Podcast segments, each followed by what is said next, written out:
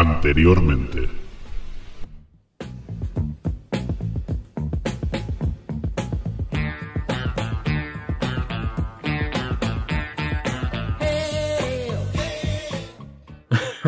O sea, lo que pasa es nada, es un chaval que llega una mañana al instituto con una pistola, eh, el triste, el triste caso de la facilidad del acceso a las armas que, que hay en Estados Unidos, ¿no?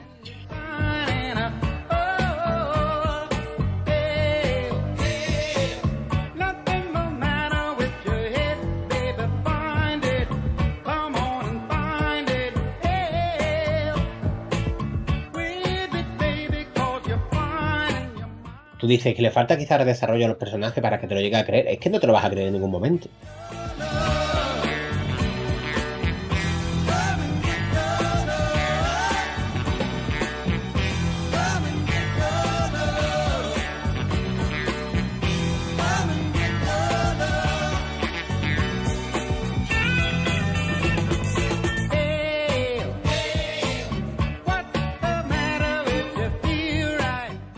Que ni el relato ni la película me gusta, o sea que tampoco. No, a mí, lo de- a mí el relato sí me parece salvable. La peli. La peli no.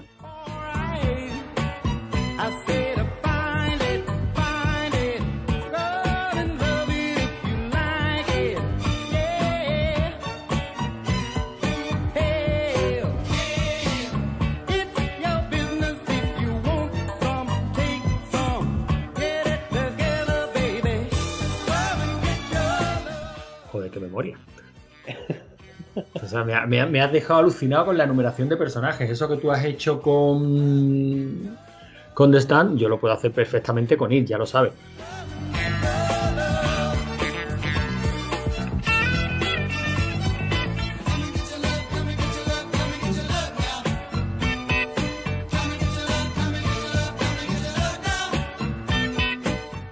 Pero el dedo de Dios que pulsa el botón de, de, la la, bomba de la bomba nuclear, vamos a ver.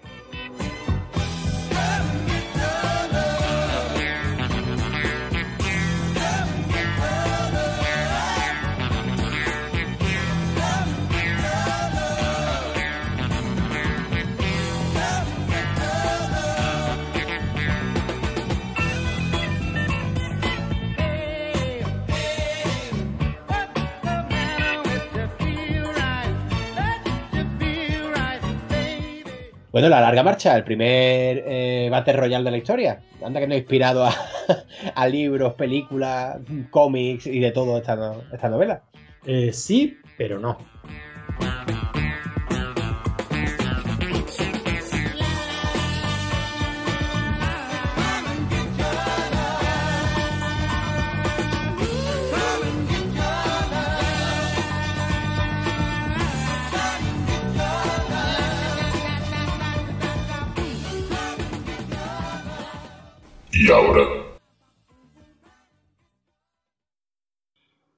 Hola a todos amigos y vecinos y amantes del rey, amantes de Stephen King.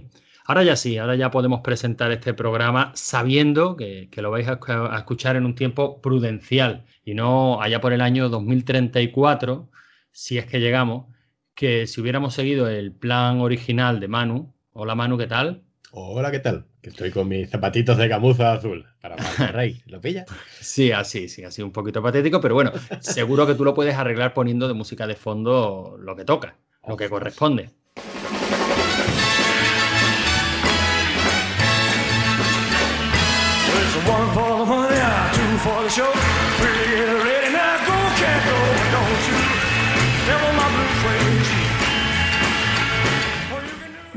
El caso es que decía que si hubiéramos seguido el plan original de Manu, eh, de grabar absolutamente todos los programas, cada, cada uno donde correspondiera, ¿no? pero no publicar absolutamente nada hasta que hubiéramos repasado, pues, de hecho, toda la bibliografía de Stephen King, eh, él quería publicar un, un macro podcast de 70 horas, 80 horas, 100 horas, eh, en fin, cada cual decide gastar el tiempo que le queda hasta morir de la forma pertinente y esta era la idea que había tenido Manu. Evidentemente yo, como su hermano mayor que soy, lo he hecho entrar en razón tampoco, tampoco ha sido así. O sea, simplemente cogí el primer fragmento y lo publiqué. Y dije, Manu, a partir de ahora publicamos una vez al mes porque me conozco y como no tengamos un poquito de feedback, eh, al programa 10 o 12 yo me aburriré. Bueno, este es el tercero, ya hemos publicado dos. Ya hemos repasado un buen puñado de títulos, a la gente pues parece que le está gustando, al fin y al cabo el rey sigue siendo el rey, de hecho sigue publicando, acaba de, acaba de publicar otra novela, el hijo, de, puta. Y, y, por supuesto también será, se- se- será comentada en este programa cuando corresponda. Pero bueno, aquí estamos a seguir con la biografía de bibliografía de, de Stephen King. Mano, ¿qué, qué te cuentas desde el último programa este? Bueno, pues desde el primero al segundo casi muere toda la población española, había un meteorito, no sé si te acuerdas. Sí, sí, sí. Este, yo repasando ¿no? lo que sucede en ese maravilloso 2020, hemos visto una nube radiactiva que se acerca a la Tierra, no sé, Coño, sí es verdad que se acerca Galactus. se acerca a Galactus, o sea, ya, esto ya puede salir nada mal. Y he estado mirando y vamos por el séptimo y son 102. Yo no lo estoy, estoy empezando a verle lagunillas a mi plan. No, no, no, Te lo no, digo, sí. pero- Sin problema, sin problema. Por lo menos eh, podemos decir que lo- los oyentes que tenemos son fieles. Les está molando el rollo de seguir la, bibliografía de Stephen King. Eh, me han pedido, me han pedido por, privado que si tenían digital alguna de las primeras novelas de Stephen King porque se habían animado a leerla y yo creo que con eso, tanto tú como yo ya nos podemos dar por pagado. Pues efectivamente, eso no lo sabía yo, me acabo de enterar y es una grata sorpresa. Sí, sí, sí, sí, uno de, los- de los participantes de, del grupo de Telegram de Rigor y Criterio, bueno, de la Chus, porque ahora somos la Chus Presenta, ese conjunto de, de podcast que engloba, bueno, pues Stephen King, engloba todas la- las películas de Marvel, que oye, algún día tendremos que seguir con eso, eh, engloba Rigor y Criterio, Hostias con Criterio, En Mazmorrados, MS2 Club, eh, alguno me dejaré por ahí, por la calle, Dogma, en fin, todos esos podcasts que como dice Javi, Supositorio, efectivamente. radio onda expansiva. Publicaste hace muy poquito un supositorio con unos colegas hablando precisamente de la nueva de la nueva generación de consolas, ¿no? Lo, lo que esperamos de la próxima generación de consolas. Efectivamente, aquí cualquier cosa, tú me dijiste esto era una casa de puta, yo me dedico a reunir a gente por la calle, un bocata de mortadela, y le digo, ¿quieres grabar? Porque esto al final engancha, y, y básicamente ese fue el plan. Como dice Javi, como dice Javi, Javi, nosotros grabamos los programas que nos gustaría escuchar. Así que, bueno, eh, si a alguien le apetece escuchar un programa, oye, que se lo grabe y nos lo mande, que nosotros sin problema lo publicamos.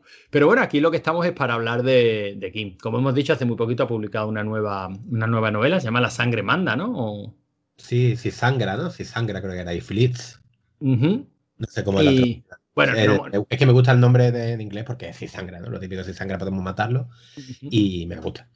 Pues el caso es que todavía no la hemos leído, yo por lo menos no. ¿Tú la has leído, Manu? No, eh, creo que es una colección de relatos, creo. ah, No- mira. Bueno, he echado. hacía, hacía tiempo que no publicaba una, ¿no? Sí, me parece a mí que hacía al menos 5 o 6 años que no publicaba ninguna. Y sí, tengo ganas de, de leerla, pero claro, es que esto sabe toda la vida.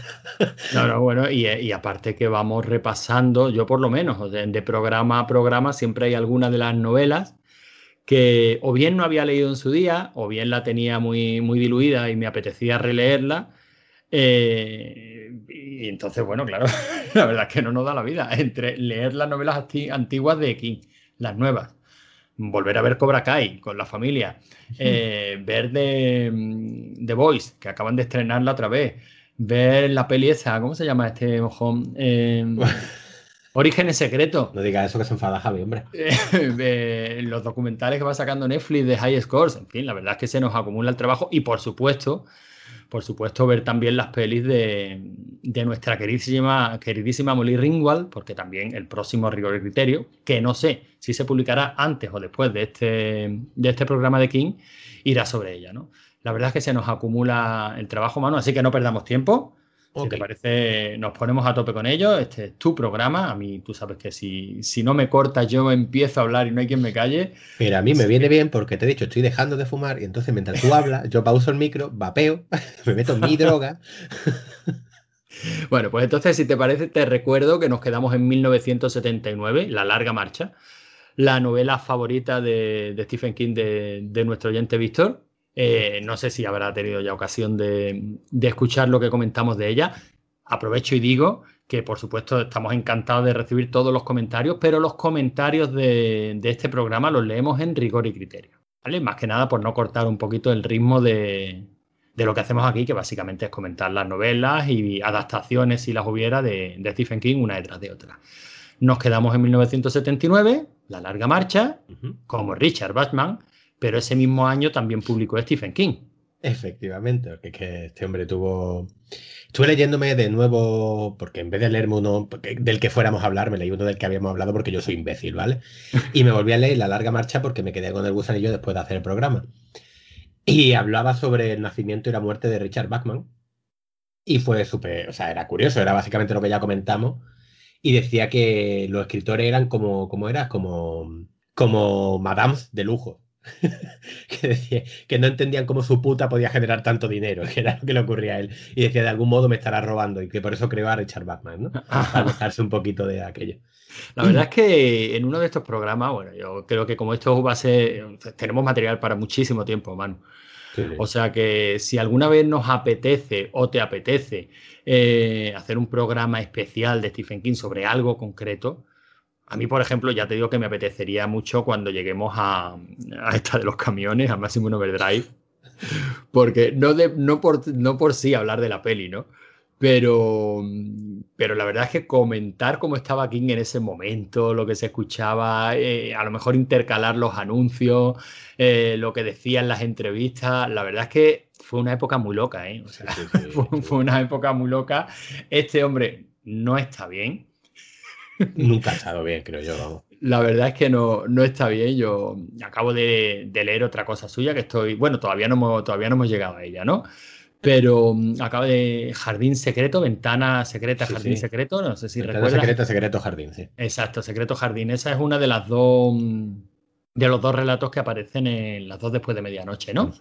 Creo que sí. Eh, El otro es Los Lagolieros, que es maravilloso, pero es que prácticamente todo lo que nos podemos encontrar, o sea, todo lo que es Richard Bachman, eh, Stephen King, cosas que luego ya veremos en La mitad oscura, ya estaban en este jardín secreto, secreto jardín, o ventana secreta, secreto jardín. O sea, es alucinante ver cómo este hombre, casi desde sus orígenes, va volviendo sobre, Sí, se recicla tela, vaya.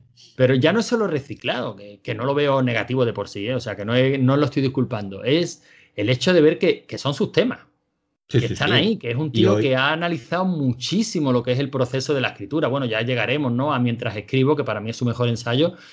Pero bueno, te acuérdate que me recomendaste o me aclaraste el tema en el primer, en el primer programa. en el- yo confundía la danza de la muerte con danza macabra. También me he leído danza macabra, ¿no? Sí, Dante Macabra. A mí me gustó mucho. Tú me dijiste que te pareció muy de encargo y tal, ¿no? que me pareció poco académico para ser un ensayo. Mientras, a pesar de la cercanía, porque Stephen King es un, vamos, de hecho, ese, esos arranques de sus novelas, ¿no? Para mis lectores constantes, eh, o sea, el tío, otra, se le puede acusar de lo que quieras, pero no de ser cercano, llano, humilde. Pues a pesar de su cercanía con los lectores, Danza Macabra me daba la impresión de ser, coño, es un ensayo. Estás volviendo sobre lo mismo, pero sin embargo presenta unos temas ahí que, fíjate, te- es, es curioso, ya llegaremos, ¿no? Nos estamos adelantando. Sí, sí, sí. nos Quizás porque las tres la novelas, quizás porque los tres, las tres novelas que nos tocan hoy, a lo mejor ni a ti ni a mí nos vuelven locos, ¿no? Pero bueno. No, pero hay una de ellas viene también el tema de que vuelve sobre sí mismo, que ya llegaremos, que es Ojos de Fuego, que volvió sobre sí mismo en el instituto, que viene a ser Ojos de Fuego con un pequeño cambio, ya lo hablaremos ahora. Sí, bueno, y, y otra de ellas, Carretera Maldita, que también toca hoy, que a ti no, a ti no te, a ti no te gusta demasiado, y sin embargo, a mí me ha sorprendido para bien mucho. Y yo no la había leído, ¿eh? Ay, vamos por turno, vamos por turno. Venga, por vamos por turno. Lo que te decía de danza, de danza macabra, Sí, que cuando leía Danza Macabra decía, joder, es que está dando vueltas sobre cuatro temitas, no se alarga demasiado, parece una enumeración de títulos, no lo veo, no veo profundidad para hacer un ensayo. Y luego cuando vas leyendo alguna de sus novelas, coetáneas de Danza Macabra, incluso algunas posteriores, dices, no, joder, es que el tío este ha pensado mucho sobre lo que hace. O sea, este tío ha pensado muchísimo sobre su, sobre su oficio. Y esos mismos temas que desarrollan Danza Macabra, luego tú los ves representados en, su, en sus novelas, ¿no? Y llega un punto, lees Danza Macabra y estás leyendo sus novelas y dices, mira, como él engloba todo el terror casi en tres historias, Sí. ¿no? Él habla de la casa encantada, habla del tema del otro, de la bestia, y de, o sea, lo, lo resume en cuatro temas, ¿no? Y dice, mira, fíjate cómo en esta novela ha desarrollado este y nada más que este. Y como el tío, en fin, eh, ya llegaremos, ya llegaremos, no me quiero adelantar, venga, todo, todo, todo tuyo el micro, me voy a silenciar porque si no, no, no hay que me calle. No, hombre, tampoco es eso, no te silencias que si no, no puedo vapear, ya sabes. Que nos quedamos en el 79. Escribió, como has dicho antes, una bajo el sinónimo de Richard Bachman, que es La Larga Marcha, que curiosamente para mí es la buena del 79, porque la otra que escribió con su nombre, bajo el nombre de Stephen King, es La Zona Muerta, que es una película, o sea, es una novela que tiene muchos fans, muchísimos fans, y sobre todo la película que dirigió Cronenberg en el 83, creo que fue, eh, también tiene muchísimos fans y es una película casi, se puede decir que un poco de culto, ¿no? No llega a alcanzar el estatus, pero casi.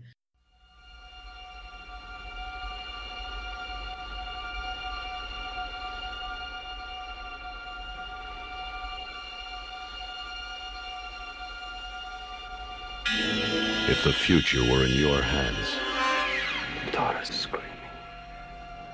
The house is burning. would you change it? It's not too late. Touch this man's hand, and you are in the grip of the dead zone. I've had another episode. Only the imagination of author Stephen King could take you there. Johnny, wait. With a power that alters the future lives of those you love, You want to kill your own son? I want you out of here. I'm scared, Dad. or of those you fear. I have had a vision that I am going to be president of the United States someday, and nobody, I mean nobody, gonna stop me. Is it a power for good or for evil? If God has seen fit to bless you with this gift, you should use it. Bless me? You're a devil. Son of a man. Who are you? Who sent you? I'm scared, sir.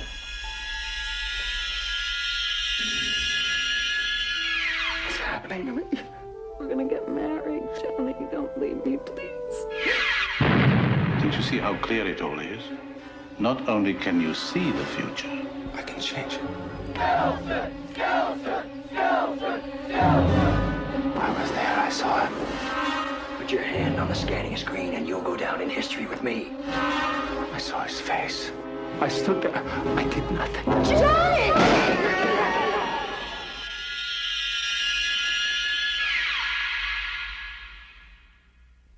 Stephen King, Dead Zone. Y a mí la zona muerta tengo un problemita con ella importante.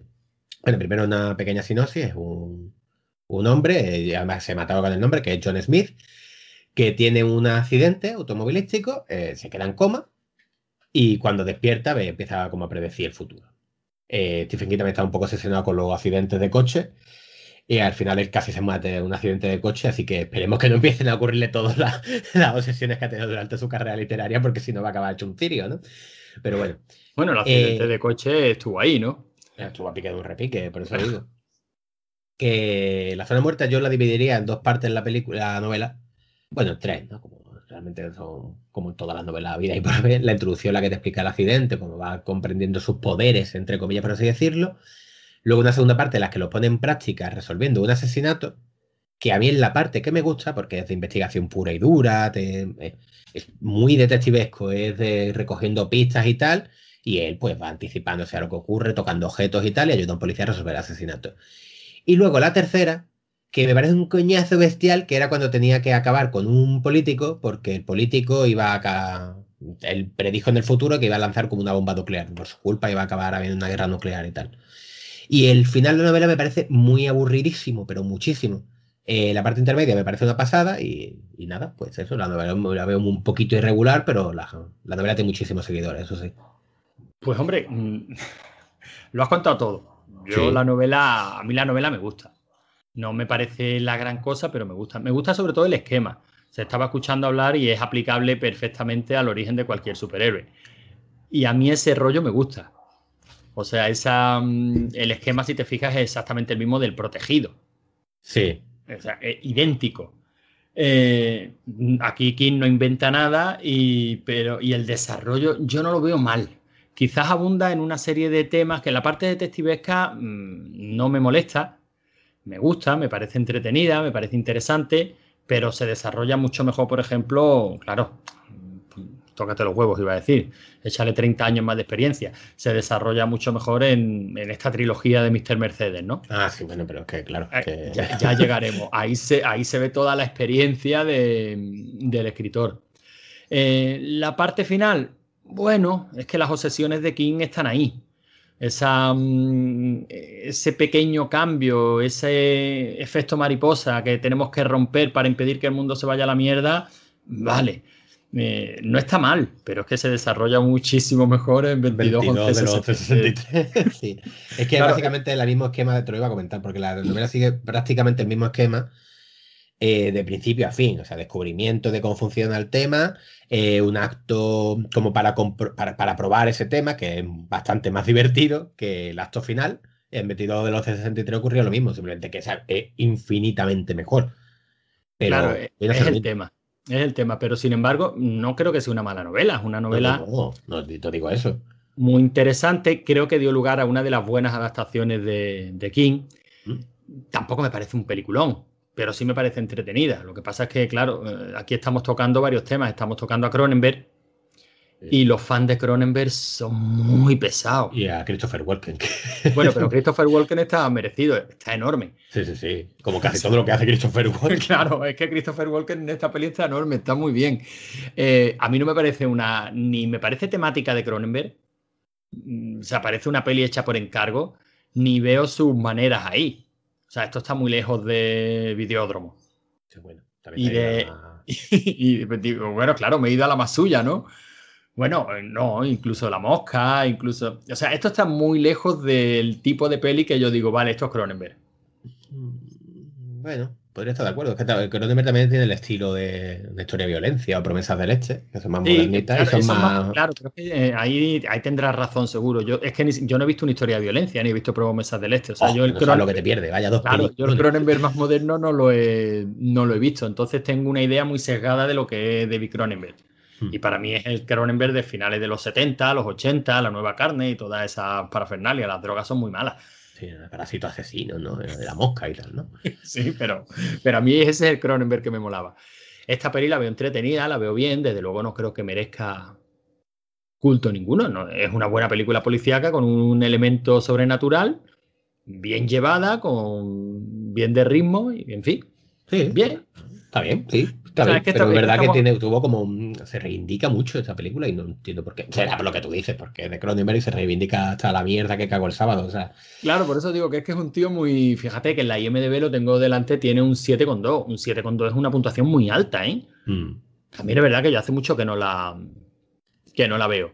A lo mejor mm, si la vuelvo a ver digo, ah, no, coño, es que se me escaparon un montón de se me escaparon un montón de detalles y esto es un peliculón. No lo sé, no es. Pues Los oyentes saben que nosotros esto lo grabamos básicamente de memoria. sí, de memoria, con la wiki de vez en cuando la abrimos y eh, poco más. efectivamente, que no, no pretendemos ser ni sentar cátedra ni ser académicos, pero, pero bueno, eh, en mi opinión, yo creo que La Zona Muerta como novela está bien, y yo le daría un 6, quizás un 7. Mm, En general, a lo mejor dentro de Kill le daría un 5. Sí, qué bueno.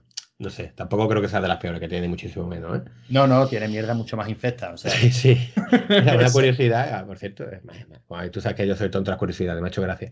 Al final de la película, en, en- en La Zona Muerta, eh, eh, Christopher Walken eh, hace de Johnny Smith, ¿no? Que me encanta que le haya puesto John Smith, es una cosa que me fascina. bueno, pero eso tiene su sentido también, ¿no? O sea, o este no pone nombres por gusto. No, no, sí, claro, es un cualquiera, podríamos Claro, exactamente, es un cualquiera.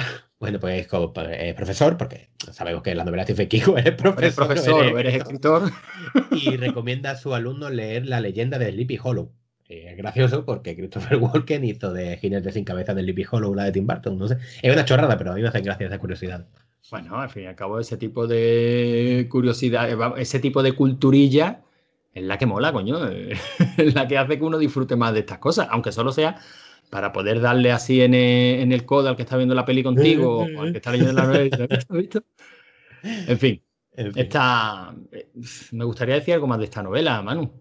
No, que está bien. O sea, no, ya te digo, no es ni no es de las malas de Stephen King. A mí simplemente. Y yo la recomiendo sobre todo a la gente que no la haya leído. Cuando esté en la parte central, eh, la investigación central, a mí me gustó muchísimo. Es de los de- no iba a decir lo que más me ha gustado de Stephen King, pero sí que me gustó en su día muchísimo, muchísimo. Y que no es una mala novela ni de coña. O sea, lo mismo ahora alguien la lee por curiosidad y dice, ¿y han puteado esto? No, no, no, no lo hemos puteado, simplemente que la hay mejores. Bueno, pues entonces cambiamos de año y seguimos, ¿no? Cambiamos de año, ya es raro de Stephen King, normalmente en el mismo tiene tres o cuatro. Bueno, en este 79 tenía dos, ¿no? Este 79 tenía dos, sí. Estaba pasa es que arrancando todavía. Sí, tenía controlado bastante el tema de la droga y, y- y eso hacía que a lo mejor no iba tan a tope. Puede ser, lo mismo estaba en una cuneta inconsciente, se tiró un año por allí. Bueno, de la zona muerta pasamos ahora a 1980 con Ojos de Fuego.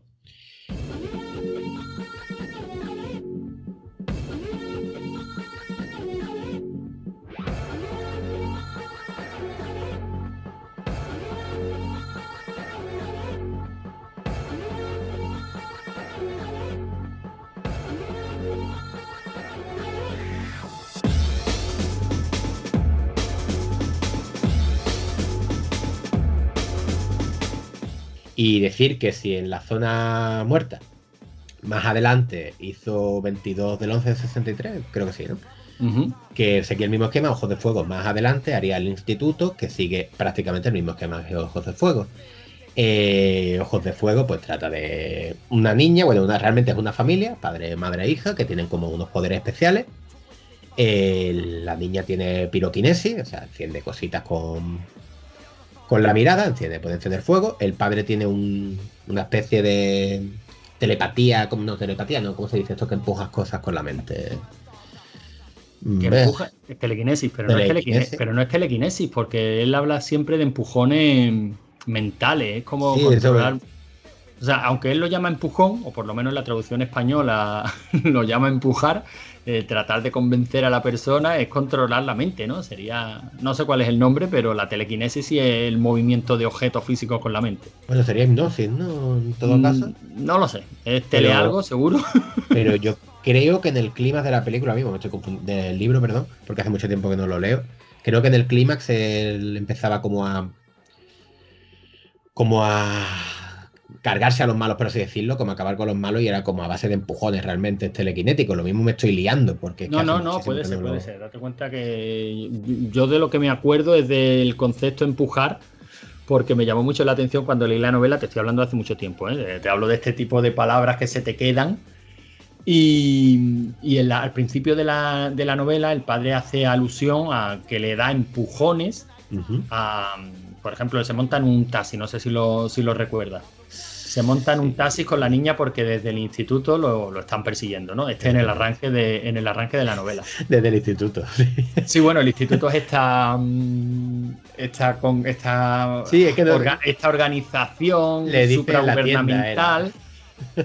Es que eh, Ojos de Fuego es la tienda, pero es que realmente es la misma organización que Ah, la no, sí, sí, cierto, cierto. Es que la en la novela la- era el instituto. Entonces, claro, Claro, tenemos un cacao mental. Claro, sí, sí, sí. No, no, pero es verdad que en la novela le dice la tienda, porque la primera vez que yo leí la novela, digo, ¿tendrá que ver algo con la tienda? O no, porque en inglés la tienda es Netflix Things. Digo, en fin, sí, sí, es verdad que entre traducciones y, y novela y que Stephen King se repiten sus ideas. Eh, la verdad es que te lías un poco, pero efectivamente en la tienda, pues desde la tienda lo están persiguiendo. El tío se ya está tocado porque, porque la, la novela empieza en media red, ¿no? El tío ya está tocado, vienen huyendo de algún sitio, luego vamos descubriendo de dónde y qué es lo que ha pasado y quiénes son. Y él hacía alusión varias veces a estoy demasiado cansado para empujar, para no sé qué. Se mete en el para empujar. Claro, yo digo, estoy muy cansado para empujar. Uno nunca está lo suficientemente cansado para empujar. Pensaba yo. Se mete. Cuando era joven, claro. Cuando era joven, por supuesto. Se mete en el taxi con la, con la niña que se queda dormida, con Charlene, se- Charlie se llamaba, ¿no? Con la niña que se queda dormida y él no tiene un duro, tiene un dólar. Me gusta mucho la frase que dice, ¿no? Decía en Nueva York que si no tienes dinero desapareces. La ciudad te devora, te come. En, en Nueva York tienes que tener dinero, ¿no? Tenía un dólar y le enseña el dólar al taxista y lo convence para que lo lleve a, a no sé qué ciudad eh, un viaje largo en coche y diciéndole que esos son 500 dólares. Y el tío dice, tuve, que- tuve que empujar, pero no demasiado. Y está haciendo en todo momento alusión a, a control mental. Sí, sí. Y eso a mí se me quedó, pues se me quedó por el verbo usado en la tradición. Seguramente sea como tú dices, porque ya no de la novela, que hace muchísimo que la leí, ya te digo, pero de la peli sí recuerdo mm, lo que son demostraciones físicas de, de telequinesis, tipo Carrie. Pero claro, mm, en mi mente decía, bueno, es que en la película hay que hacerlo como funciona la cabeza, Manu. Digo, en la película hay que hacerlo visual, porque si haces control mental eso es difícil de... En fin, eh, paranoias mías. Continúa, perdona. No, no, no, no, no, que es que posiblemente tengas tu razón. Lo mismo en la película, lo mismo lo estoy explicando con el instituto. La gente, te digo, tiene que pensar que estamos hablando de memoria de 99 novelas. Eh, cuando no la hemos leído, yo lo digo, no la he leído. Esta sí la leí, pero en su día. Vi la película y la mezclo muchísimo con el instituto. Recuerdo que sí que me gustó esta película, o sea, esta novela. Joder, macho, estoy hoy fatal, ¿eh? Y que tenía descripciones muy visuales, muy de superhéroe, de Charlie, de la niña, que en la, película la interpretó Drew Barrymore, por cierto, eh, de pegándole fuego a los coches, le disparaban y ella arce- est- estallaba las balas en el aire. Y todas las descripciones de la novela recuerdo que me gustó muchísimo, que lo veía yo muy mm, cinematográfico. Y era muy divertido porque la película, joder, otra vez. La novela es su. Menos mal que estas cosas luego las edito y las borro, ¿sabes? Sí, sí, los cojones. que la novela es un, una, un road trip realmente, o sea, una, una novela de esta de, de persecución, de carretera y tal. Y está muy chula, es muy entretenida, pero tampoco es de las mejores de Stephen King, tampoco es de las peores. O sea, digamos que se mantiene igual que la zona muerta, es una zona intermedia, ¿no? Bueno, yo creo que es la novela, el tipo de novela que te hace entender por qué Stephen King eh, es un escritor de bestseller y el daño, bueno, relativo, ¿no?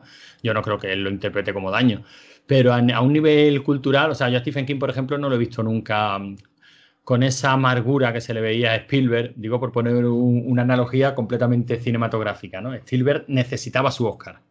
Él tenía el reconocimiento de, mm, del público por descontado, era, lo llamaban el, ¿cómo era? El Rey Midas, ¿no? Que la peli que tocaba la convertía en oro, ese reconocimiento público lo tenía, pero él necesitaba un reconocimiento académico. Así que hizo uno en blanco y negro. No, pero, pero eso se ha comentado mucho, incluso él lo ha reconocido en alguna, en alguna entrevista, hasta el punto de que tú sabes que presentó como proyecto fin de carrera la lista de Schindler, Sí, que no hay mayor sobrada que esa. O sea, es, creo que aprobó, ¿no? Sí, sí, yo supongo que aprobaría. Pero a lo que me vengo a referir a que uno se hace una idea de los personajes públicos que conoce, ¿no? Los que son directores, escritores, los personajes que de alguna manera nos han influenciado. Y yo siempre he tenido la idea de Spielberg de que tenía un complejo del impostor o, grande. O sea, de yo no sé si me merezco esto, yo necesito un reconocimiento académico. Yo, y, y para mí no hubo más prueba que presentar el, la Sí. lista de Schindler. De hecho, yo creo que no era tanto lo que tú dices, o sea, tenía ese complejo, pero creo que no era tanta culpa suya como culpa de la academia que no premiaba películas de género por aquel entonces. Hoy en día, yo creo que desde el retorno de, de Rey ya como que se está poniendo más en valor ese tipo de películas. Entonces, Sí, sí, un drama histórico, lo hizo y ganó el Oscar porque es puto sí. genio. O sea, sí que Claro. no tenía más. Si yo ni siquiera, bueno, ni siquiera hablo de, de culpa, o sea, simplemente el hecho de decir que, que siempre en mi Sí, sí. cabeza ha habido una analogía entre estos dos personajes y sin embargo a Stephen King lo veo un poco más despreocupado de- del reconocimiento académico. Bueno, siempre ha tenido luego varios comentarios y varias declaraciones diciendo de nunca se me va a tener en valor porque soy un escritor de Porque género, soy un ¿no? escritor de género y de, y de bestseller, porque la verdad es que casi desde primera hora se ha movido mucho entre géneros. Sí, sí, sí, pero eso es que, pero es que está muy mal visto Stephen King y, de- y lo que hablamos en el primer programa creo que fue, está mal visto sobre todo por gente que no ha leído a Stephen King. Ese es Claro. el problema. Pero bueno, y sí, lo que tú dices, Ojos de Fuego es una de las novelas que lo han hecho un escritor de Berserker de que caga oro, porque una novela Efe- muy bien vendida, porque es muy divertida, muy adaptable al cine porque es muy cinematográfica, muy, bien, ligerita. ada- muy bien adaptada, porque Sí, al final muy resulta una peli ochentera ejemplar. El hombre del Es 84. diverti- El, el mejor año, ¿no? es divertida, tiene un gran, un gran reparto, lo hacen muy bien. Drew Barrymore por aquel entonces pues era un encanto de criatura, ya, ya lo había demostrado en ET y aquí en esta peli está muy bien, porque la niña está muy bien, pero luego es que tienes ahí a Martin Sheen, tienes a George Scott, o sea, tienes un buen reparto, tienes una buena dirección, una peli que funciona como un tiro, que, que tuvo mucho éxito. Porque la verdad es que tuvo mucho éxito. El, el- bueno, el póster es que está muy chulo. El póster, ¿cómo no vas a ir a, a ver esa película? Con la carita de Drew Barrymore ahí enfurruñada, con la naricilla arrugada y ese fuego detrás, ese pelo espaventado. Es que está muy bien. sea, Que una esa es otra, que la gente, así en líneas generales, se cree que Stephen King las adaptaciones son todas basura y todas las adaptaciones no. Lo que son basura, eso para que quede claro, son las miniseries de Stephen King. Sea, a ver si nos aclaramos. Que Stephen King lo ha dirigido Brian De Palma, lo ha dirigido Kubrick, lo ha dirigido, como os he dicho antes, Cronenberg. Echando, la verdad es que el director no lo conozco más, él, él es Lester, pero no es una mala película, una película con buena labor de producción, con actores conocidos que Stephen King tuvo una época, coño, lo ha dirigido Rob Reiner, por ejemplo, cuenta conmigo, ¿sabes? Eh, John Carpenter, o sea, que es que, que tuvo una época en la que se dedicaron a hacerle miniseries de bajo presupuesto y punto. Y a directores de estos de serie B de terror o que tuvieron un éxito en su día de terror y tal, pero que Stephen King ha tenido unas películas impresionantes, o sea, una novela adaptada al cine impresionante, con unos directores impresionantes, que no se confunda la peña tampoco. No, es la, es la verdad, sobre todo en el arranque. También es cierto, a lo mejor, que según fueron, nos metimos ya en la década de los 90 y tal. hay- o sea, las primeras adaptaciones yo creo que se les pueden poner muy pocas pegas, incluyendo Mm. a esta. O sea, que vale que sí que no es, no es, no es Carrie, joder. Pero es que Carrie es muy buena peli. Muy buena. Te comenté que yo la vi hace poco con, con mi niño. Y- y durmió con la madre. No le gustará que diga. no, no le gustará que diga esto eh, en el podcast, pero bueno, como él tampoco lo escucha, y durmió con la madre. Y todavía se lo digo, digo, ah, pero Carrie te dio miedo. Y dice, no, no, no, no, no. La peli no me dio miedo. Me dio miedo la cara. Es que la cara de Carrie, y es que es verdad que. ¿Cómo se llama? Sí, sí, SpaceX. Sí, sí, Spacey, Es que está, hace- está muy bien cogido. esa- es que lo hace muy bien. Pero es que incluso este, este Ojo de Fuego, la peli está muy bien. Has dicho, Mark, es Lester. Sí, no lo Eh, e- evidentemente me he ido ahí a la, a la IMDB porque me sonaba un montón el nombre. Y este hombre, este hombre dirigió Comando y Curso de 1984. Ya con eso, en mi año. corazoncito para siempre. Comando, ya con eso, mía. Menudo montón de mierda. ¿Qué dice, coño? Curso de 1984 es un peliculón. No, esa sí me gusta más, pero Comando es una mierda, tío. No vamos a llevarnos bien, que no. Estamos en ojos de fuego, ¿no? que no cuesta trabajo. Sí, Ojos de Fuego, pues. Yo ya te digo, a mí me parece una novela eh, arquetípica. O sea, esto es lo que la gente creía que hacía Stephen King en esa época. Efectivamente lo hacía, amén de otras muchísimas cosas. Ha tenido un éxito tremendo. eh, Era normal que ese tipo de novelas fueran bestsellers porque se leen rápido, porque los personajes están razonablemente bien construidos, porque no paran de pasar cosas y las cosas que pasan están muy chulas. Entonces, yo entiendo que esta película vendiera como, o sea, esta novela, perdón, vendiera como, como rosquilla. Lo entiendo. Y ya digo, para volver al hilo de cómo empezaba, ¿no? Que sí que esto le puede haber hecho un poquito de daño a Stephen King para un reconocimiento académico. Sí, o a lo mejor no. A lo mejor es que simplemente la carrera de un escritor requiere de unos tiempos hasta que se le reconozca. No hace poco, o sea, no hace mucho, hace, pero te estoy hablando de días, ¿eh? En un telediario estaban hablando de una noticia de Stephen King como mm, si se merecería el Nobel de Literatura. Me llamó la atención la noticia. Digo, Stephen King hablando de literatura de calidad, tal cual. Evidentemente era publi reportaje de la editora española para empezar, para vender la novela nueva, ¿no? Pero bueno, mm, por lo menos ese reportaje ya recogía muchas de las reivindicaciones de los que somos lectores de King desde hace muchísimos años. ¿Un Nobel? Pues no lo sé. No me considero ni capacitado ni, ni creo que tenga yo los conocimientos como para decidir si este hombre tiene la calidad literaria, ¿eh? hablo exclusivamente literaria, como para, como para merecer un Nobel. Pero yo se lo daba sin pensármelo, vamos. Porque a mí me ha hecho tremendamente feliz y creo que escribe de puta madre. Siempre digo lo mismo de ese tipo de cosas. De, por ejemplo, ¿por qué no gana el Oscar a mejor director eh, los dos que dirigieron John Wick? Vale, y me explico. ¿Se puede dirigir mejor una película de acción de ese estilo? No. ¿Por qué no ganan los Oscar los hermanos rusos?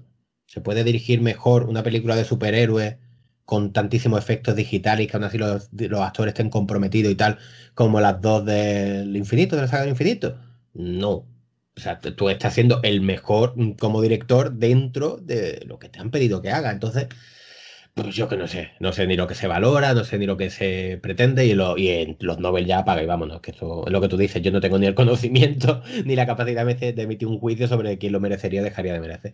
He leído algunos Nobel de literatura que me parecen un coñazo, he leído otros que me han gustado y no sé si se lo merecería, pero hombre, yo se lo daría. Como lo de siempre, pero no lo sé. Es que yo creo que de un tiempo a esta parte esto ya es meternos en un debate muy, muy profundo, ¿no? Pero bueno, oye, al fin, al fin y al cabo este es nuestro podcast y nos lo follamos como queremos. Pero, pero yo creo que de, de, un tiempo, y de un tiempo largo, ¿no? De décadas, a que parece que, hay, que tiene que haber por, por fuerza un, un, enfrentamiento entre lo académico y lo que le gusta a la inte intelectualidad y, y lo vulgar y lo que le gusta al público. Y en cierto modo es un poquito triste.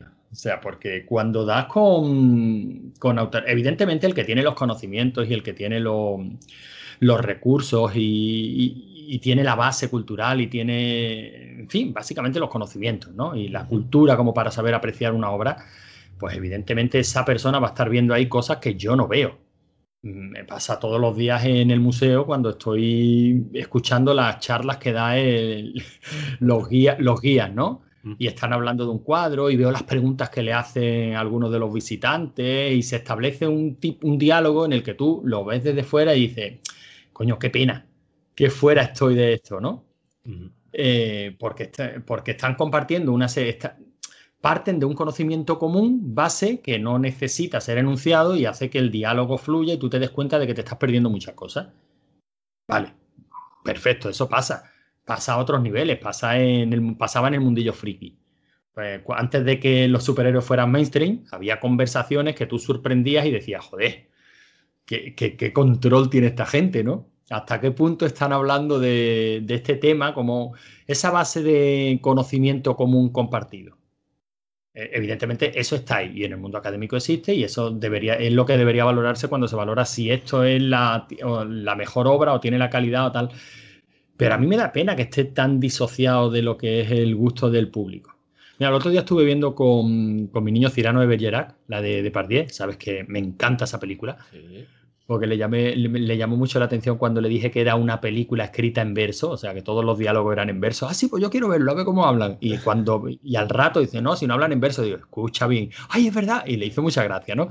Aparte, eh, yo creo que Cirano es un personaje que a un niño de 11, 12 años le vuelve loco. Hombre, sabe que fue durante 10 años mi nick en el Messenger, estaba yo obsesionado en esa película.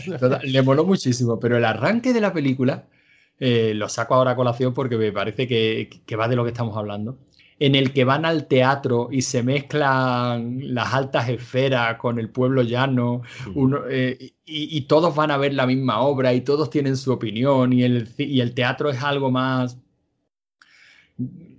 más, vulgar, más vulgar, pero no, más compartido, más para todo el mundo. Que, que, ya digo que no sé cómo sería en la época, que no sé qué opinar y que seguramente los actores querían eh, interpretar eh, en teatros exclusivos en el que solo fuera la realeza, todo lo que tú quieras. Pero ese arranque digo, coño, si es que debería ser así. No sé si me, si me explico. Sí, claro, sí, debería ser así, pero no, tristemente pero, no lo es. Sí, la verdad es que, la verdad es que sí. Pero bueno, ahora sí que hemos divagado tela. Sí. pero bueno, suele, suele, pasar. Más cosas de ojos de fuego, venga. Pues poco más que eso, que entretenida, es una novelita, es una novelita. Otra cosa que se la, se la achaca mucho a Stephen King, de, son todos unos mamotretos. No, Carrie eran 200 páginas, lo tengo aquí delante, ¿vale? Eh, y dijimos que era una maravilla. Rabia, que sin ser nada del otro juego, a mí no me gusta Rabia, ya lo sabes, pero son fueron 200 páginas. Eh, la larga marcha no llega a 400, seré, es que seré en tres días. Eh, Ojos de Fuego 400 también.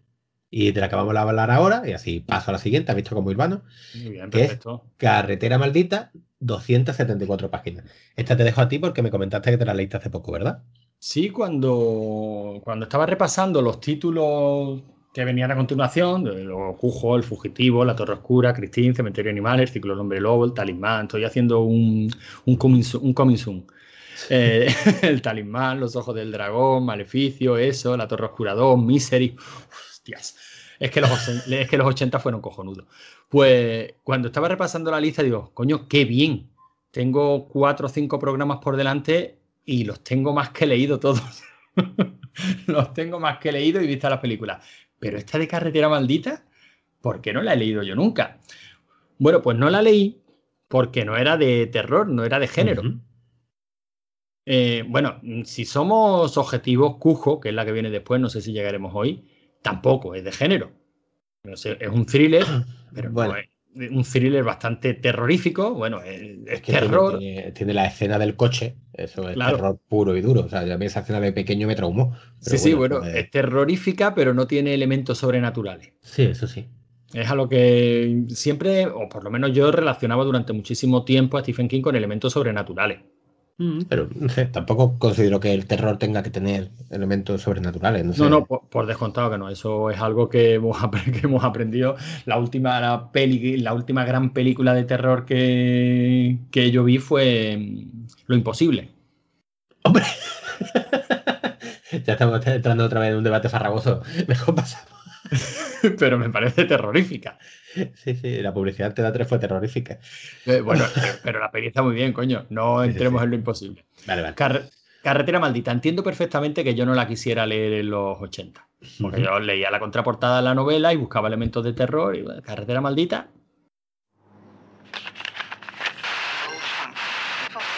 And I go to the end of the curse road. But I don't know what I'm exactly looking for, but I feel alright. Wow, this moment to live it by praying, and it can't understand. When you Pues este señor que van a derribar su casa porque van a construir una carretera justo por el barrio en el que vive, le han expropiado la casa y le han dado un dinero para, para que se compre una casa en otro sitio y se vuelve loco y se atrinchera en la casa y, y dice de aquí no me muevo, Claro, tú Bueno, pensaste, menudo tostón. claro. Digo, bueno, sinceramente, Pues no, No. es un tostón. Ya anticipamos, spoiler, no es un tostón. no es un tostón en absoluto. Una, pero es que me ha sorprendido para bien mucho. Primero, mm, a Javi no le gustará, porque cada vez que mencionamos la psicología de los personajes de King, eh, Hombre, es que esta novela es pura psicología. es que no hay más. O sea, esto es, esto es para. Esto es un diálogo Esto es un día de furia. Un día de furia, versión de Claro. Stephen King. Y se basa, o sea, el 90% de la novela es la cabeza del tío. Como funciona la cabeza del tío y por lo mal que lo está pasando. Pero es. ¿Qué más? es alucinante, man. Sí, sí. es alucinante. Yo la estaba leyendo y decía, mm, la impotencia que... Porque tú estás eh, acompañando a ese tío en su cabeza. Y, te pones de parte de la mujer, y te pones de parte de su jefe, que es un cabrón, y te pones de parte de sus compañeros de trabajo, y te pones de parte de la hippie esta a la, a la que recoge, con la que tiene un rollo, y te pones de parte de todos ellos y le dicen, pero tío, ¿por qué no hacen nada? O sea, ¿por qué te dejas llevar por delante? Claro, Sí. la novela puede ser perfectamente una metáfora de eh, la puta sociedad en la que vivimos que nos lleva por delante. Es que es eso, es que esta novela es del 81, pero si la escribe en 2020 y cambia un par de anacronismos, es que, no sé, es que tal cual, es que es hoy en día las expropiaciones. Y te ponen una mala hostia. Sí, sí, te pone una mala leche del carajo. Además, el tío es que se dedica a Stephen King a matar, o sea, a joderlo desde que empieza hasta que acaba la novela. Tú descubres que el tío no se quiere ir de su barrio porque allí crió a su hijo que ha muerto de cáncer cerebral. O sea, joya. Al tío lo echan del trabajo, la mujer lo abandona. Pero bueno, pero escúchame, que, pero es que es peor, no lo echan del trabajo. O sea, sí, al tío lo echan del trabajo, la mujer lo abandona, pero es que todo lo provoca él. Sí, sí, sí. O sea, es que él es incapaz, o sea, está en un punto vital. Eh, me encantaría tener aquí con nosotros a un psicólogo que nos dijera, ¿puedes por favor, que, que- que le pudiéramos decir, ¿puedes por favor diagnosticar a este tío? Léete esta novela y diagnostica a este tío. Porque estoy seguro de que, de que hay una tipología, o sea, estoy seguro de que ese tío tiene una enfermedad mental, X, la que sea.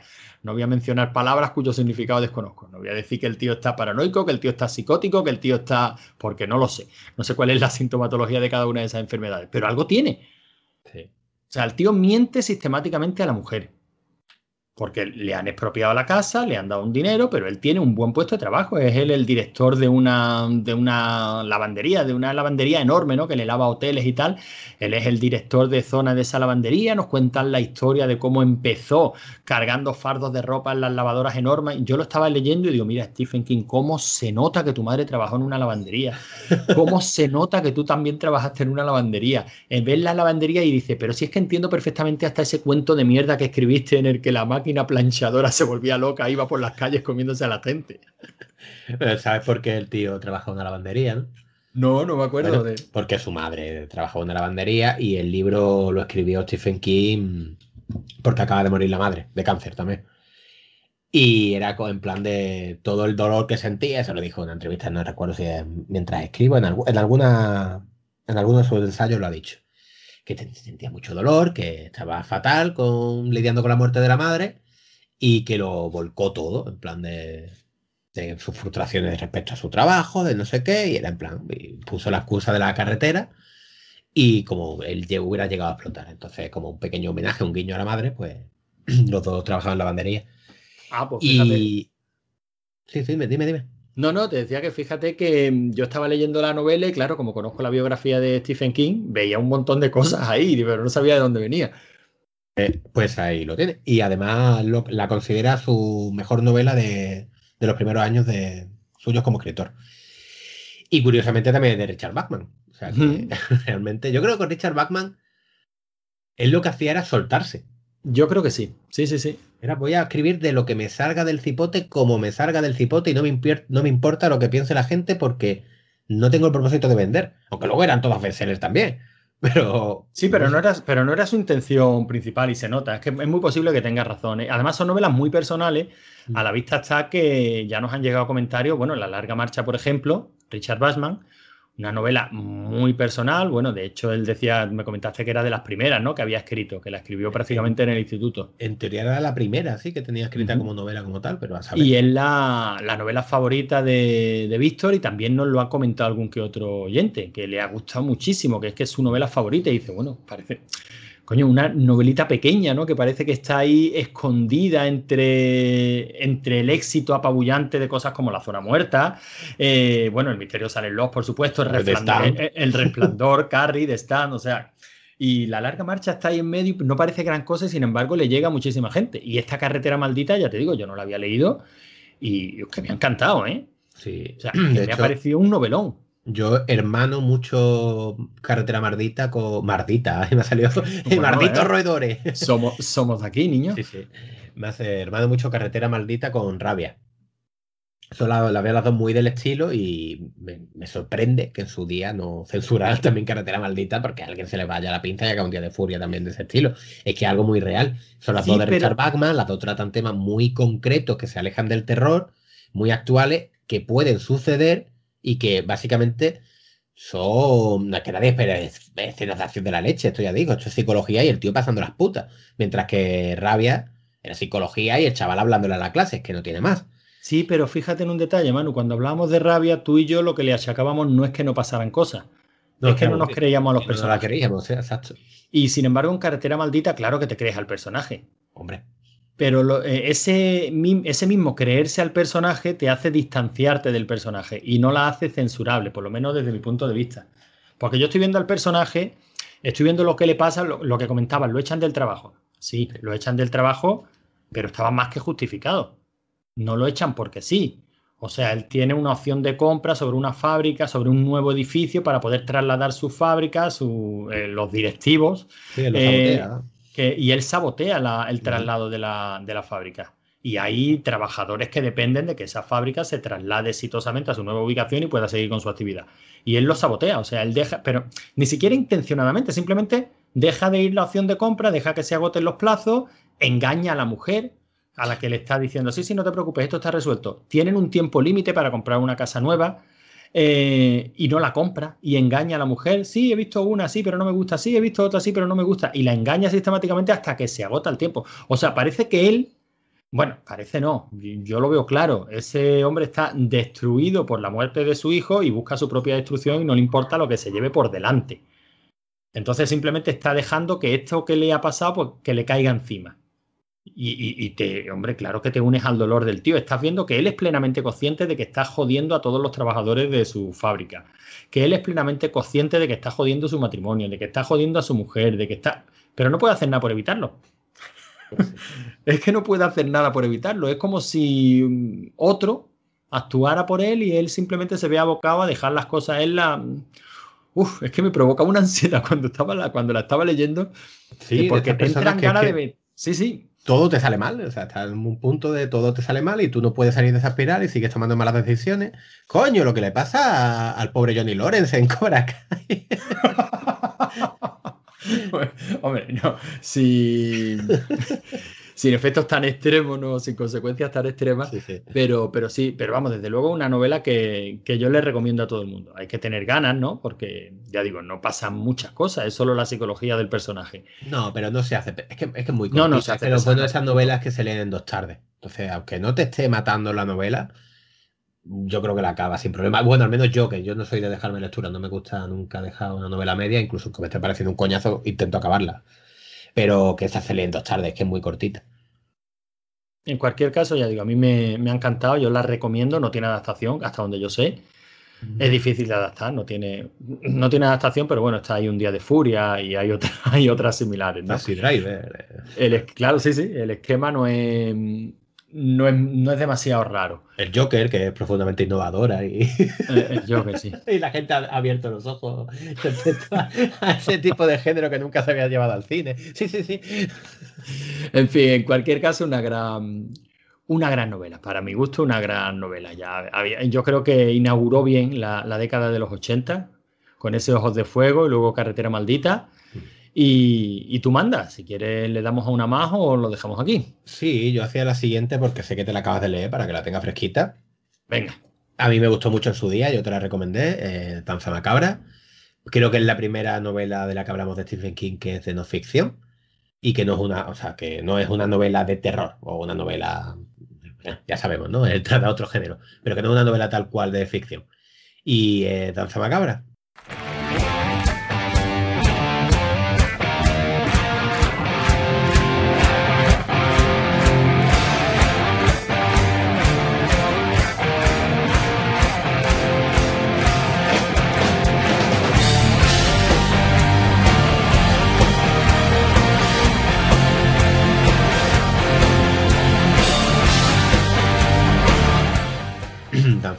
Que es un ensayo sobre, su, sobre cómo el género del terror y tal influyó en Estados Unidos, tanto la literatura, la prensa, las pelis y los cómics, aunque realmente sobre todo habla de...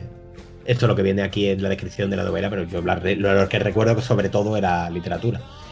Y en la que él habla sobre todo de la época victoriana, de los arquetipos del terror, el hombre lobo, el vampiro y tal, y habla sobre sus referentes, sobre Lovecraft, sobre Shirley Jackson, que por cierto, no lo hemos dicho, Ojos de Fuego está dedicado a Shirley Jackson.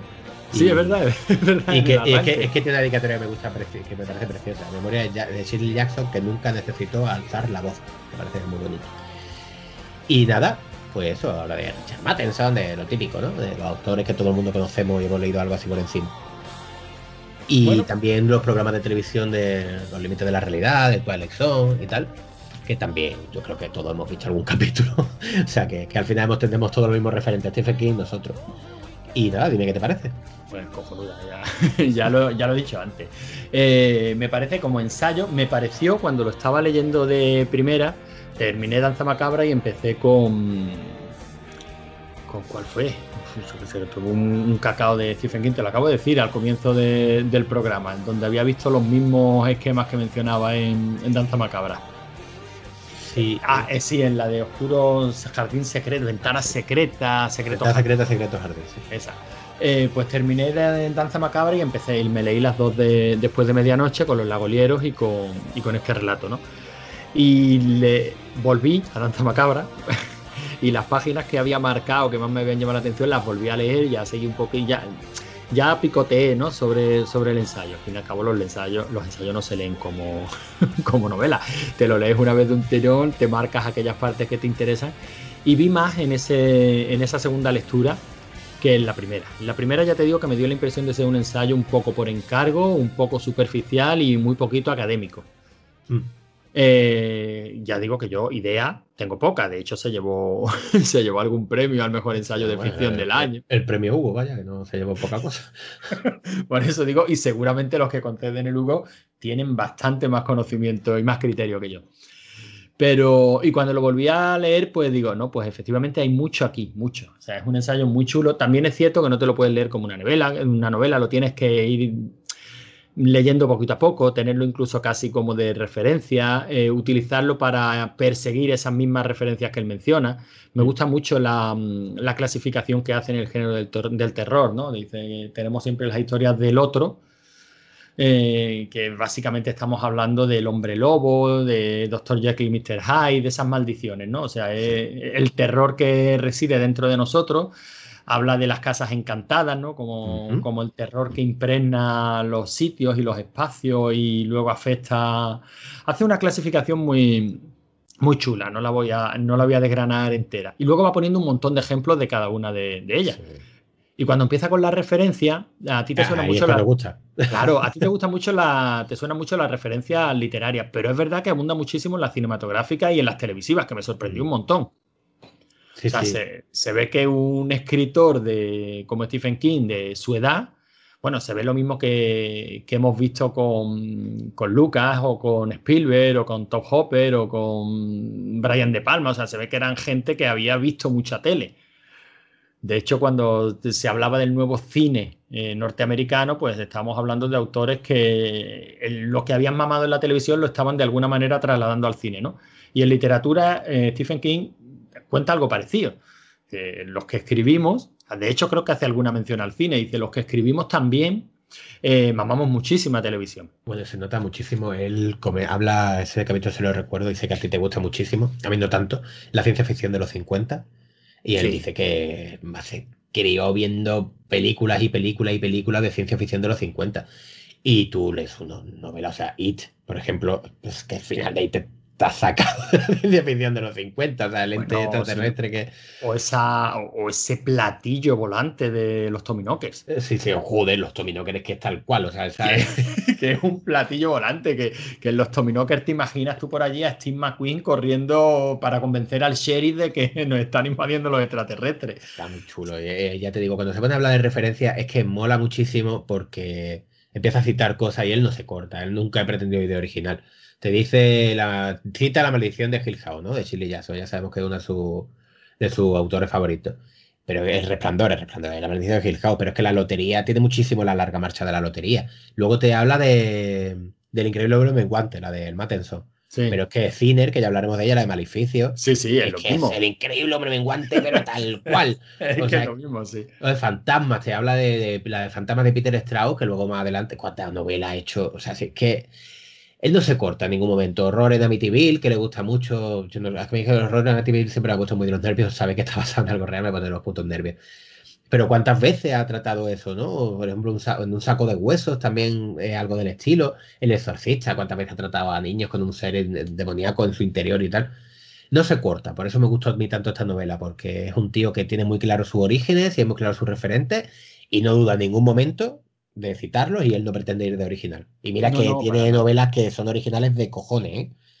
O sea, plantea- pero tienes planteamientos muy de, muy de ciencia ficción, pero luego la Sí. forma de plasmarlo, o sea, yo creo, eh, además lo dice, lo dice en alguno de los ensayos y tiene toda la razón del mundo. Dice, no se trata de contar cosas nuevas, sino que contarlas de otra manera.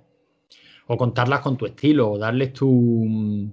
Él eh, fue en una entrevista, creo que le escuchaba decir que el buen novelista era el buen contador de historias alrededor de la, de la hoguera. Dice, todos cuentan, todos cuentan la misma historia todos están contando la historia del hombre que tiene un gancho en la mano. Sí. Pero, pero hay quien la cuenta bien y hay quien la cuenta, mal- quien la cuenta mal. A mí me gustaría pensar que la cuento bien. Un homenaje mm, tremendo a eso lo hace John Carpenter. Que fíjate que me, me he ido a dos extremos, ¿no? De, a lo mejor de personalidades y de maneras de ser. Y yo, sin embargo, lo- a la hora de contar historias lo relaciono mucho con Stephen King. Ahí tienes la niebla de Carpenter, empieza precisamente con un viejo contando una historia alrededor de una hoguera. Mm. Y, Bueno. y yo creo que Stephen King tiene eso. Él sabe que, que no está siendo original, no lo pretende. eh, eh, desde, desde prácticamente prim- sus primeras novelas, o sea, esto es del 81, llevaba siendo un autor publicado cinco años, seis años. Y en este ensayo él ya enseña todas sus cartas, pero tal cual, dice, mira, estas son. O sea, es que es alucinante cuando estás leyendo Danza Macabra y lo ves como, como saca la frase esta de castiga exhausto el poste Tosco y y recto. en infausto Fausto que ha visto, los, visto los. Y lo, y lo está mostrando ahí diciendo, esta frase que salía en tal en tal capítulo, no recuerdo, mira que me apunté, pero no tengo, no tengo, la, no tengo el ensayo delante, pero me lo apunté, o sea, le- lo subrayé como diciendo, hijo puta, ¿dónde sacó la frase? De los límites de la realidad o algo de eso. ¿no? Sí, es de alguna, de alguna de esas. O sea, la frase, el, La frase real sí se enseñaba como trabalenguas, pues como ejercicio de edición, ¿no? En Estados Unidos, la versión inglesa de la frase, por supuesto. Pero, pero él la vio en un, en un capítulo de Los Límites de la Realidad o algo así. De un personaje que la repetía y la metió en It. Y una frase que a todos los que hemos leído It, sobre todo si lo hemos leído recurrentemente, como en nuestro caso, pues se nos queda, ¿no? Y, pero como eso, mil cosas. O sea, estás leyendo el ensayo y dice, joder, si, si es que este tío te está enseñando todo lo que sabe, como lo sabe y como lo hace desde primera hora, no se oculta. Claro, es profesor.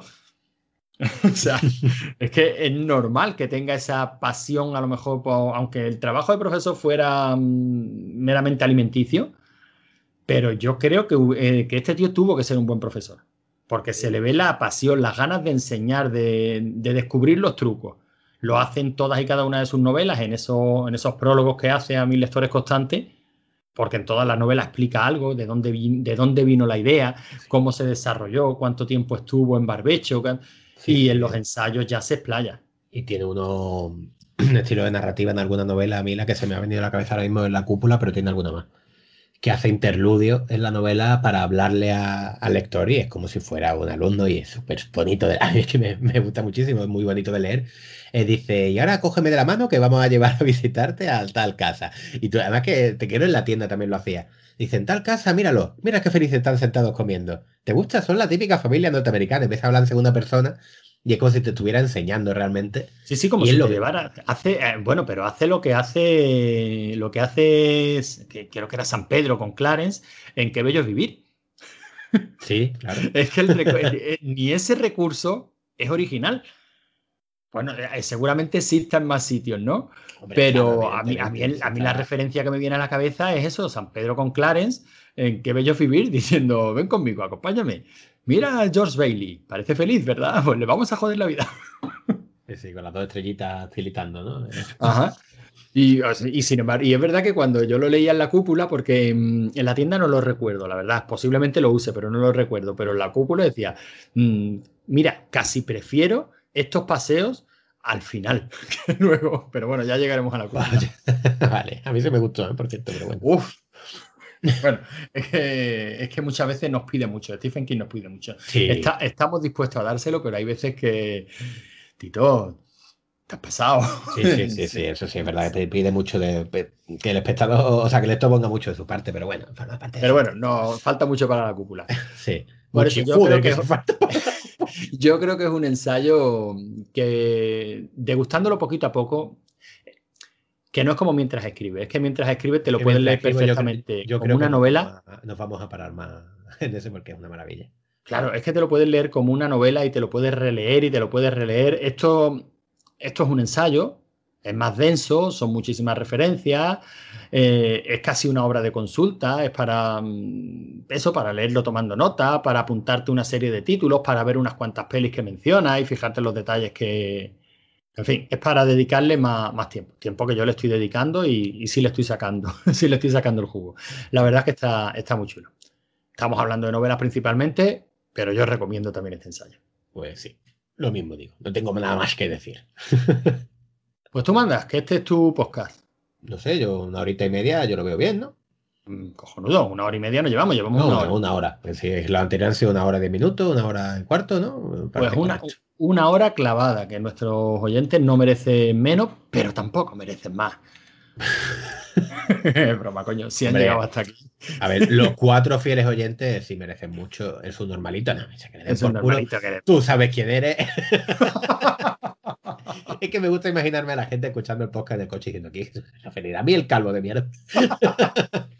Bueno, el caso es que ya sabéis, mes a mes iremos publicando estos, estos programas. Este ha sido el primero que se graba ya sabiendo que ya sabiendo que se están publicando periódicamente, o sea que a partir de aquí, por favor, si tenéis cualquier cosita que decir, cualquier comentario, hacedlo con ganas, que sepáis que seguramente lo leeremos antes de grabar el siguiente, el siguiente programa. Si tenéis alguna opinión sobre alguna novela, que no estéis de acuerdo, si creéis que nos ha faltado decir algo mm, primordial para entender la obra de Stephen King, nos lo dejáis en los comentarios y esos comentarios los leeremos, como siempre, en rigor y criterio. Nuestro podcast hermano, por, por decirlo de alguna manera. Y por mi parte ya está, Manu. Pues nada, pues eso, que muchísimas gracias por escucharnos. No os cuesta trabajo dejarnos un mensajito, mamones, que nos hace mucha ilusión. Y nada, que aquí ya seguiremos con el Tito King, que nos queda cuerda para rato. Llevamos tres programas, ¿no? Llevamos tres, sí, hacemos el coming soon. Tres programas y 10 obras, nos quedan 90 obras, pues nada, las cuentas no fallan. 30, a 30 programas llegaremos. Uno por mes, Beh, esto que son tres añitos, nada, esto está chupado. Sí, sí. ¿Quieres hacer comisión? ¿Te hace ilusión? Sí, hombre, y en el próximo, espera, dame, ponme, ponme una musiquita así de coming soon. Ok.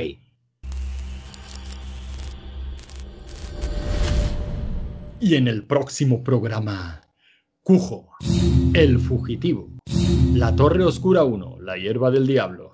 Y si tenemos ganas, Christine. Y ya adelanto que me va a costar la misma vida quedarme sin meterle mano a Cementerio de Animales. ¿Y te vas, vas a sudar de Crip Show? Eh, ¿Está por ahí o qué? Sí. A ver.